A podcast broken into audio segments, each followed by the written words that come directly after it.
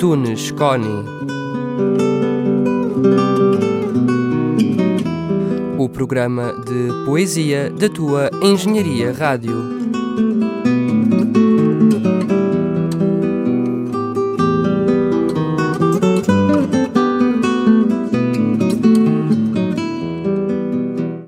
Saudações poéticas, caros e caras ouvintes da Engenharia Rádio.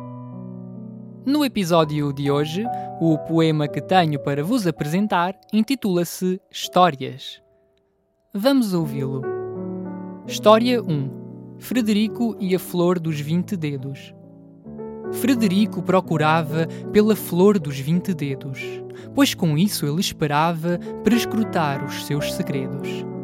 Achou uma rosa ao fundo, mas vinte dedos não viu. Amaldiçoou o mundo, pisou a rosa e partiu. Achou um lírio de seda, porém ele não achou os vinte dedos que a leda e bela visão lhe mostrou. Partiu logo e em boa hora outra flor apareceu. Vinte dedos são agora, mas outro já floresceu viu outra flor rasteirinha feita de lindos bordados, que vinte dedos não tinha senão dentes afiados. Tudo é pouco e nada basta, a vida é feita de ardiz. Qualquer dedo me engasta, só com vinte sou feliz. As flores são perfumadas, satisfazem com franqueza. Só a mim foram negadas flores dessa natureza. Frederico desespera. Frederico nunca encontra. Frederico reverbera aquilo que ele demonstra. Frederico, sem fruir da sua bela visão, já cansado de insistir, verga-o a resignação. Que fará Frederico então? Busca a flor dos vinte dedos, convicto de que os seus medos jamais o dissuadirão? Ou percebe que essa flor, de cuja visão carece, achará, só se ela for, qualquer flor que lhe aparece. História 2 A Gralha Grasna a gralha febrilmente para outra que erra o ninho. Só desconsoladamente se levanta o passarinho. E aquela que a vê no chão, em vez de a auxiliar, atancha no coração a pata para o tirar. Pobre, pobre passarinho, quem te salva quando cais? Mas se errei o meu caminho, o que esperar dos demais? Passa um homem pela rua, palmilhando o jardim. Ao ver a gralha, recua. Se foi, é porque é assim. Grasna a gralha, por ajuda, ao passar um inocente, que ao ouvi-la também muda de caminho prontamente. Surge agora um sábio justo, que tudo isto critica. É, porém, menos robusto aquilo que ele pratica.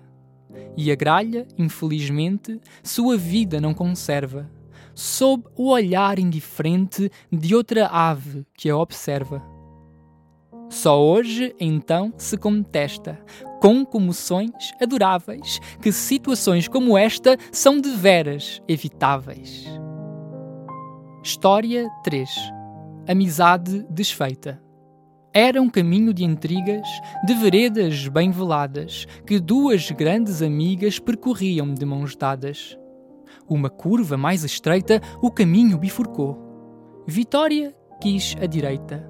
Vanda, porém, amuou.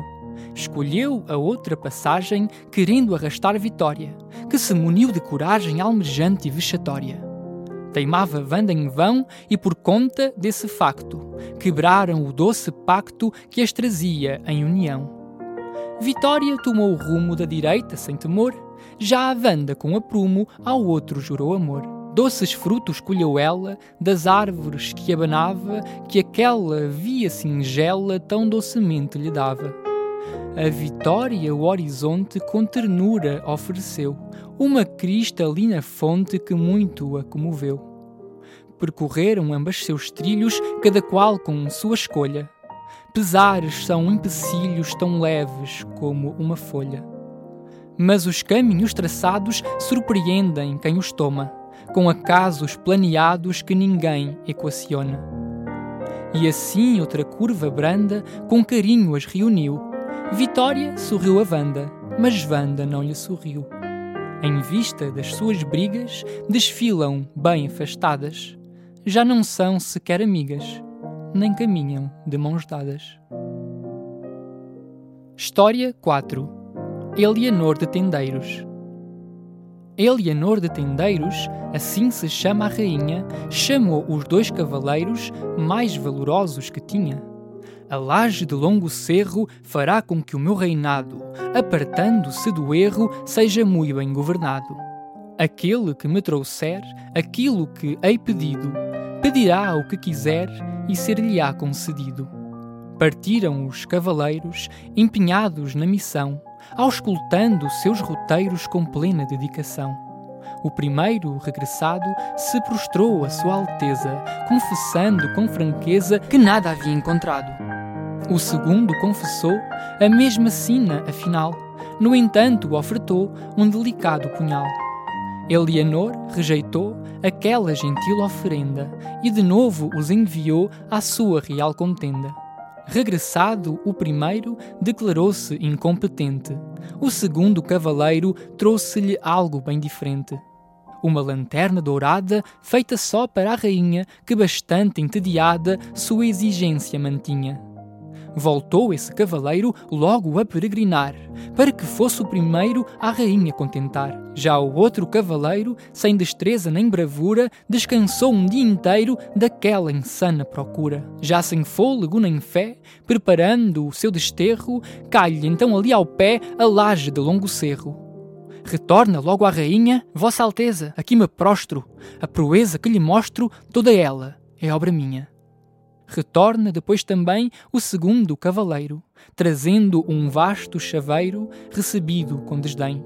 Para cada cavaleiro deixou ela decretado banhar em ouro o primeiro e o outro ser desterrado.